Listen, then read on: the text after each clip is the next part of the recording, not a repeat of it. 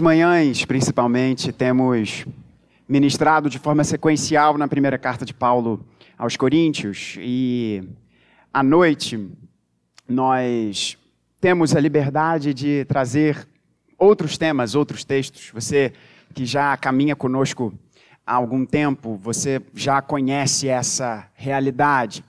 E eu confesso aos irmãos que, meditando nesse texto, Deus falou muito ao meu coração de uma forma muito doce, de uma forma muito gostosa, a ponto de ler o texto e ficar com um sorriso nos lábios.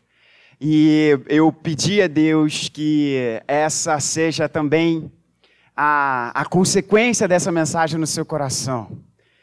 Existem textos que Deus encoraja a nossa fé, existem textos que Deus fortalece o nosso relacionamento com Ele e esse sentimento gostoso de pertencimento e de nós olharmos para o Evangelho e ficarmos totalmente deliciados no Evangelho.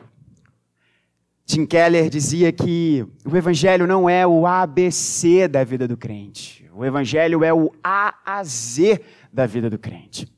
De modo que o Evangelho não é apenas a porta de entrada para o nosso relacionamento com Deus, mas o Evangelho é todo o relacionamento com Deus.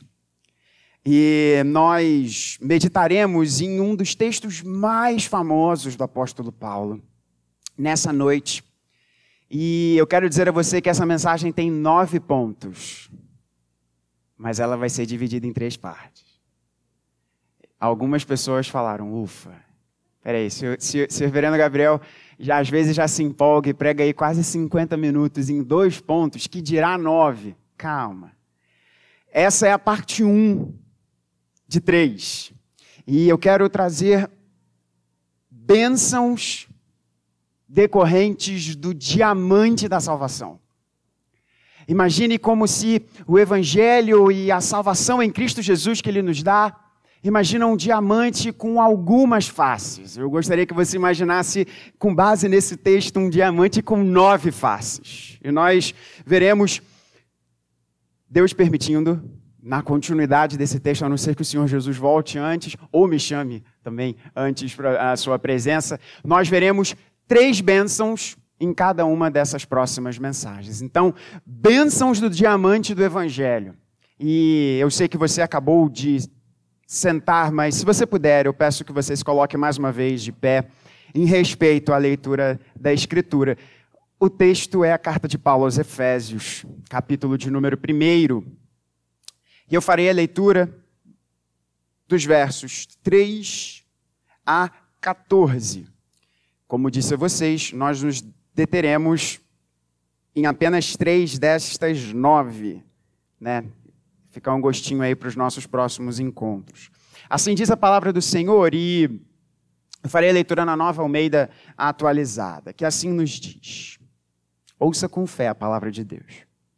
Bendito seja o Deus e Pai de nosso Senhor Jesus Cristo, que nos abençoou com todas as bênçãos espirituais nas regiões celestiais em Cristo. Antes da fundação do mundo, Deus nos escolheu nele para sermos santos e irrepreensíveis diante dele. Em amor, nos predestinou para ele, para sermos adotados como seus filhos, por meio de Jesus Cristo, segundo o propósito de Sua vontade, para louvor da glória de Sua graça, que Ele nos concedeu gratuitamente no amado. Nele temos a redenção, pelo Seu sangue, a remissão dos pecados, segundo a riqueza da Sua graça que Deus derramou abundantemente sobre nós em toda a sabedoria e entendimento. Ele nos revelou o mistério da Sua vontade, segundo o seu propósito que Ele apresentou em Cristo, de fazer convergir nele, na dispensação da plenitude dos tempos, todas as coisas, tanto as do céu como as da terra.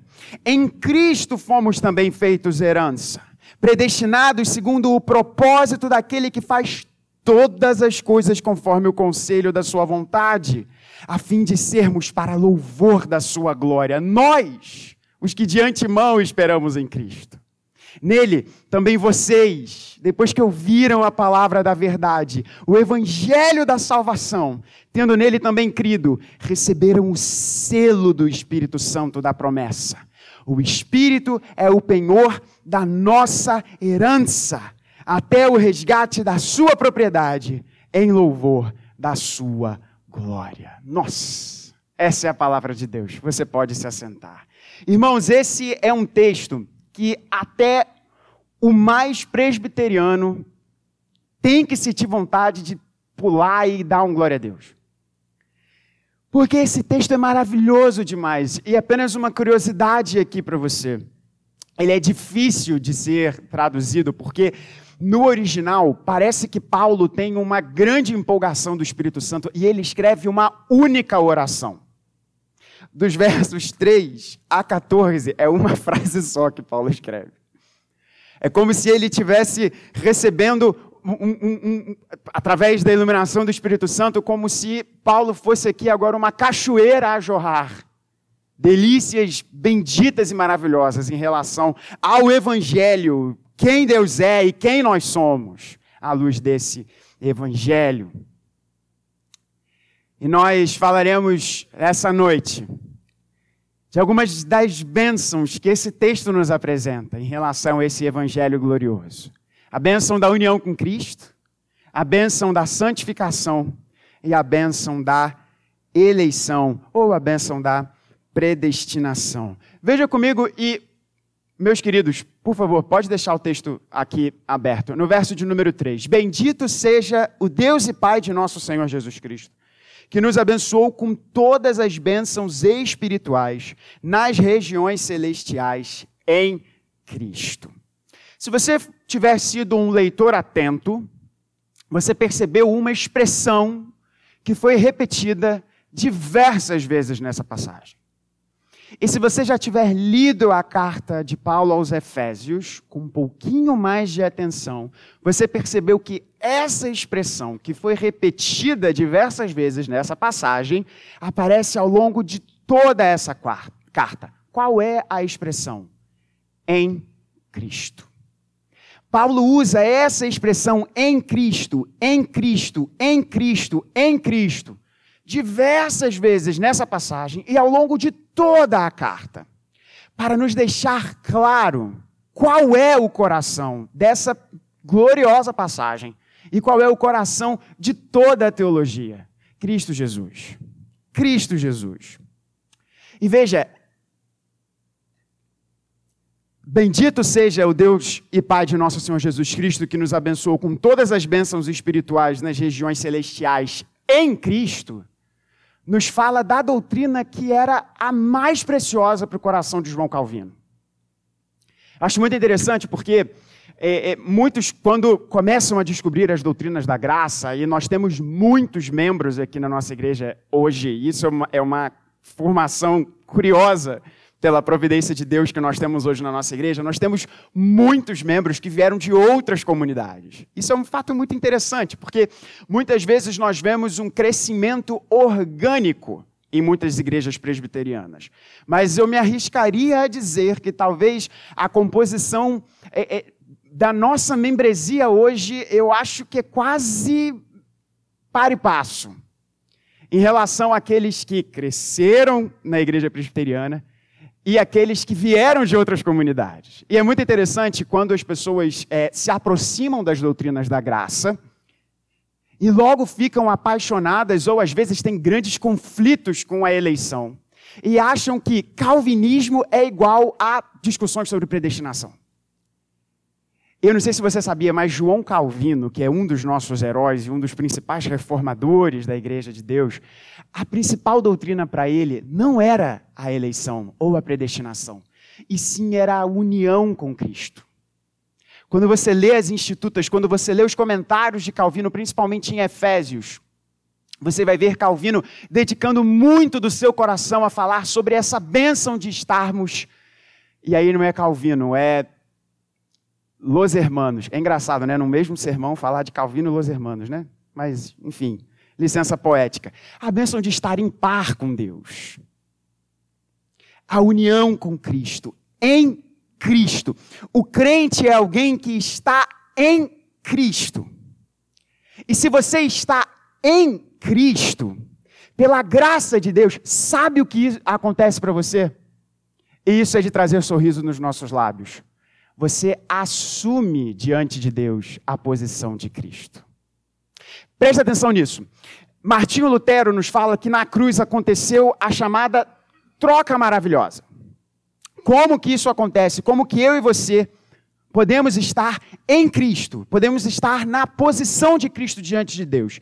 É isso que acontece. Na cruz, Jesus toma o nosso lugar diante de Deus e nós tomamos o lugar de Jesus diante de Deus.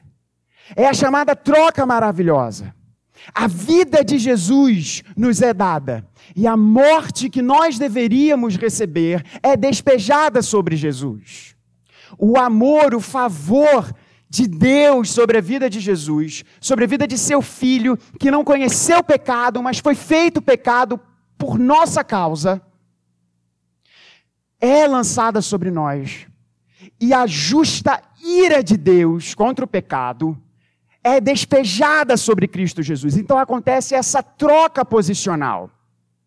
Na cruz, Jesus assume o nosso lugar diante de Deus. E na cruz, nós assumimos o lugar de Jesus diante de Deus. Há uma ilustração que eu gosto bastante, e se você já me ouviu pregar sobre união com Cristo, você já conhece essa ilustração. Mas eu vou contar de novo, porque eu falando com a minha mulher em casa, ela não lembrava, e se ela não lembrava, então talvez você também não se lembre.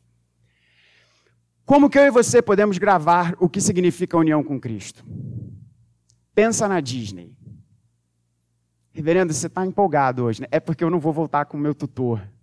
Senão eu iria ouvir ele falando alguma coisa. Pô, filho, você falou de Disney, de Los Hermanos no sermão. Pensa na Disney. Qual é o grande barato da Disney? É quando você tem crianças pequenas perto de você. Talvez, se você já vai só adulto, sozinho para a Disney, talvez você não, não aproveite muito, porque afinal de contas você vai ficar três, quatro horas na fila para ir em algum negócio. Mas qual é o barato de ir com crianças pequenas? Porque elas olham os personagens. E aí você pode pensar em Disney, pode pensar em outros parques aí que tenham esses personagens. E aí você vê lá o Mickey, tem lá o Pateta, tem lá o Pato Donald. Se for num, num, num parque da Universal, tem lá os super-heróis, tem lá o Capitão América, tem lá o Homem de Ferro. E aí a criança olha aquele personagem e quer tirar foto, quer abraçar, quer fazer alguma coisa. Afinal de contas, ele está olhando e vendo aquela pessoa, aquele personagem. Mas existe alguém que está usando aquela roupa. Afinal de contas, o Mickey não é um personagem real. Existe alguém que está vestindo aquela roupa de Mickey e recebendo o abraço, recebendo o amor, recebendo o carinho, recebendo o pedido de fica aqui que eu quero tirar uma foto, que eu quero eternizar esse momento. Paulo nos diz que quando nós entregamos a nossa vida a Deus, nós nos vestimos de Jesus. De modo que, da mesma forma, não da mesma forma, mas você para você entender a ilustração. Que uma criança olha com os seus olhos e o seu coração acelera quando vê um personagem que ama e quer tirar foto. Quando Deus olha para nós, ele vê o seu filho Jesus. Porque nós estamos vestidos de Jesus. De modo que aquela frase do pai, esse é o meu filho amado em quem eu tenho prazer, é dita para todos aqueles que estão em Cristo Jesus. Pastor, eu não me sinto assim. Talvez os seus olhos estejam muito centrados aqui nesse lugar. O que que Paulo diz? Bendito seja o Deus e Pai do nosso Senhor Jesus Cristo, que nos abençoou com todas as bênçãos espirituais nas regiões celestiais. Existem sim, irmãos, bênçãos para hoje. Mas o nosso olhar, o nosso foco não é agora, é na linha de chegada. É naquilo que nos é aguardado. E Paulo diz que os sofrimentos do tempo presente não se comparam com aquilo que Deus tem para nós. Quem escreve isso é alguém que estava na prisão. Era alguém que estava preso. E eu e você podemos ter muitas circunstâncias pesadas na nossa vida, mas se você está aqui agora me ouvindo, você não está preso. Paulo estava, injustamente, por tão somente pregar o evangelho. Então, talvez você tenha ouvido isso e dito, tudo bem, pastor, legal essa ilustração do Mickey, mas eu não me sinto assim. Abra os seus olhos para aquilo que verdadeiramente importa, porque aquilo que é eterno é o que verdadeiramente importa. É claro que existem bênçãos para o hoje, para o agora, mas se os nossos olhos estão centrados totalmente nesse aqui e agora, nós perdemos o foco do que verdadeiramente importa. A bênção da união com Cristo. Em Cristo. Segunda bênção, a bênção da santificação. E é o verso seguinte, verso de número 4. Antes da fundação do mundo, Deus nos escolheu nele para sermos santos e irrepreensíveis diante dele. E se você tiver uma caneta, se você for crente old school aí, e tiver com caneta e Bíblia de papel, que é mais espiritual do que Bíblia no celular, eu estou com as duas aqui só para garantir. Você pode sublinhar o diante dele. E por que, que eu quero que você sublinhe o diante dele? Porque, irmãos, o crente, no fim das contas, é alguém que tem no palco da sua vida uma única pessoa na plateia. No fim das contas, tudo que nós fazemos tem uma única pessoa na plateia. Todas as nossas realizações, todas as nossas conquistas, todos os nossos fracassos, todos os nossos acertos, todos os nossos erros, tudo aquilo que a gente constrói nessa vida, no palco da nossa história tem uma única pessoa. Isso tem que gerar duas questões no nosso coração. Primeiro, e, e, é óbvio, né? Quem é essa pessoa? O texto diz: para sermos santos e irrepreensíveis diante dele. Então, antes da fundação do mundo, nós já falaremos sobre a, a, é a terceira bênção. Deus nos escolheu nele, em Jesus, para nós sermos santos e irrepreensíveis diante dele. Então, no palco da nossa vida, a única pessoa na plateia é o Senhor Jesus Cristo. Isso tem que gerar duas questões no nosso coração, e isso não estava no meu esboço. Mas, primeiro, para quem nós estamos dançando? Para quem nós estamos produzindo? No palco da nossa vida, para quem nós estamos desempenhando os nossos papéis? Estamos desempenhando os nossos papéis para termos aplauso de quem verdadeiramente não está na plateia? E a segunda pergunta é: sabendo que o próprio Deus é quem está sentado na plateia, do palco da sua vida, isso gera o que em você?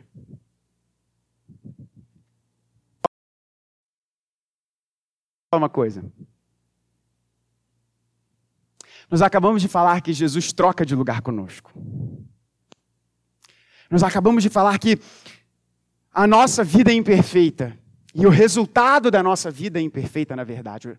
As consequências da nossa vida imperfeita. Diante de um Deus que é totalmente perfeito. São despejadas sobre Jesus. E a vida de Jesus é colocada sobre nós. Eu quero falar algo para o seu coração que as minhas limitações orgânicas, as minhas limitações biológicas impedem de, de pôr a ênfase que isso merece ter. Mas eu quero falar de todo o meu coração para você. Você não precisa buscar uma vida de perfeição por você mesmo. Porque Jesus viveu essa vida de perfeição por você. Perceba bem, e eu, e eu vou enfatizar o por você mesmo. Porque esse púlpito aqui não ensina graça barata. Não ensina graça barata. Não ensina um evangelho que você eh, faz uma oraçãozinha, dizer, repetindo umas palavras, e aí você vive a sua vida de qualquer jeito. Não é isso que eu estou dizendo. O que eu estou dizendo é: você não precisa buscar uma vida perfeita pelos seus próprios méritos, pelas suas próprias ações, pelas suas próprias condições, pelos seus próprios atributos, porque Jesus viveu uma vida perfeita. Você não precisa buscar ser perfeito pelos seus próprios méritos e pelas suas próprias condições, porque Jesus foi perfeito. E é perfeito, porque ele está vivo e muito bem. Isso significa que nós temos algo que os teólogos chamam de uma santidade posicional diante de Deus. E o que significa santidade posicional? Conversa com união com Cristo significa que a nossa posição diante de Deus é uma posição de santidade. Significa que a sua identidade é de santo. Santo é quem você é. E por você ser santo, significa que você não precisa buscar ser santo através de ser um bom marido. Porque perceba o que vem antes, você é santo. Portanto, da sua posição de santidade, atos de santidade devem fluir dela. Isso é quem nós somos. Eu vou usar uma expressão bem pentecostal agora. A gente precisa tomar posse de quem a gente é e lembrar ao nosso coração: não, eu não sou isso, eu sou santo, eu fui comprado pelo sangue de Jesus. E agora eu posso ser um bom marido, eu posso ser um bom pai, eu posso ser um bom empregado, eu posso ser um bom chefe, eu posso ser um bom amigo, eu posso ser um bom filho. Perceba isso, meu irmão, a bênção e a glória que isso nos dá a bênção de sermos feitos santos por Deus nos dá a liberdade que precisamos para agirmos da forma correta. Veja isso, nós não conquistamos o nosso status por meio da nossa performance. A nossa performance decorre de quem nós somos. E quando eu e você entendemos que essa é a nossa identidade, quando eu e você entendemos que por meio do Evangelho Deus nos separou, a gente entende que as ações decorrem de quem nós somos e não o contrário. Por isso você não tem que ficar com medo do fato de Jesus ser o único na sua plateia. Porque ele vai olhar para você com os olhos de amor que ele tem e vai dizer: Eu vivi uma vida perfeita por você. E eu vou te ajudar a você, como o próprio Paulo nos diz em Efésios. Somos feitura dele, criados em Cristo Jesus para boas obras, as quais Deus, de antemão, preparou para que andássemos nelas. Deus nos diz: Olha, eu criei você, e eu chamei você para um relacionamento comigo, para que você agora trilhe esse caminho de boas obras. Mas veja, não é trilhar o bom caminho de boas obras para nós sermos separados, não, ele nos separou para isso. Isso muda o jogo. Por último, desse nosso primeiro encontro, a bênção da predestinação verso de número 5, na sequência do texto. Nos predestinou para Ele, para ser. Na verdade, tem o, o, o, o em amor antes, né? Perdão, desculpa, né? Eu falei o 5. Em amor, aí agora, nos predestinou para Ele. E aí a gente bota uma vírgulazinha aqui, porque a próxima bênção é a bênção da adoção, mas vai ser no domingo que vem.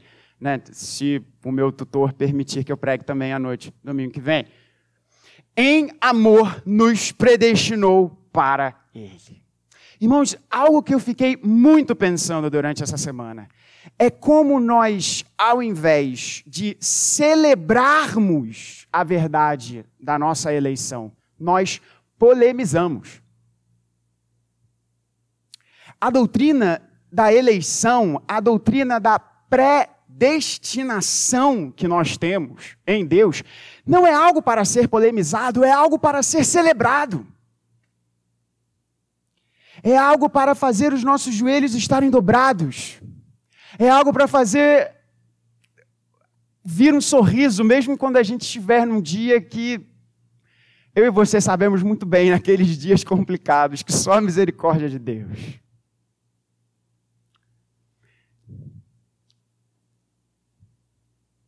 O texto nos diz que em amor Deus nos predestinou para Ele. Não foi um capricho de Deus, não foi uma roleta russa da eleição, não foi um jogar de dados como a nossa vida. Significa que Deus olhou para nós e nos amou antes que eu e você fizéssemos qualquer coisa, boa ou má. Antes da fundação do mundo, antes da primeira estrela brilhar. Deus olhou para mim e para você. Antes antes da gente falar qualquer coisa, eu, eu, eu lembrei do, do Benjamin, quem estava hoje aqui mais cedo viu que o Benjamin estava todas na aula da escola dominical. Antes do Benzinho fazer o primeiro DD dele, Deus olhou para ele, eu creio nisso. E assim também comigo e com você. Nós escolhemos o inferno, Deus escolheu o céu para nós. Nós escolhemos perdição, Deus escolheu salvação para nós. Nós escolhemos correr dele, Deus escolheu correr até nós. A nossa escolha foi de separação, a escolha de Deus foi mesa da comunhão.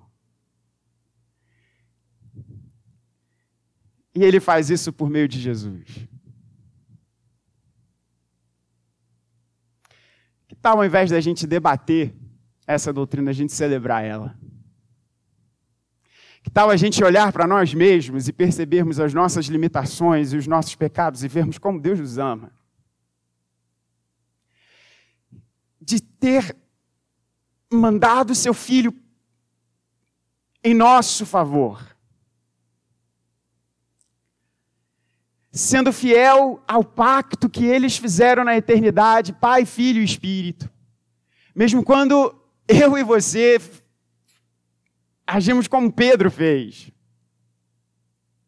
negando a Ele. Mas Ele não nega que nos conhece, que nos ama e que morreu na cruz por nós.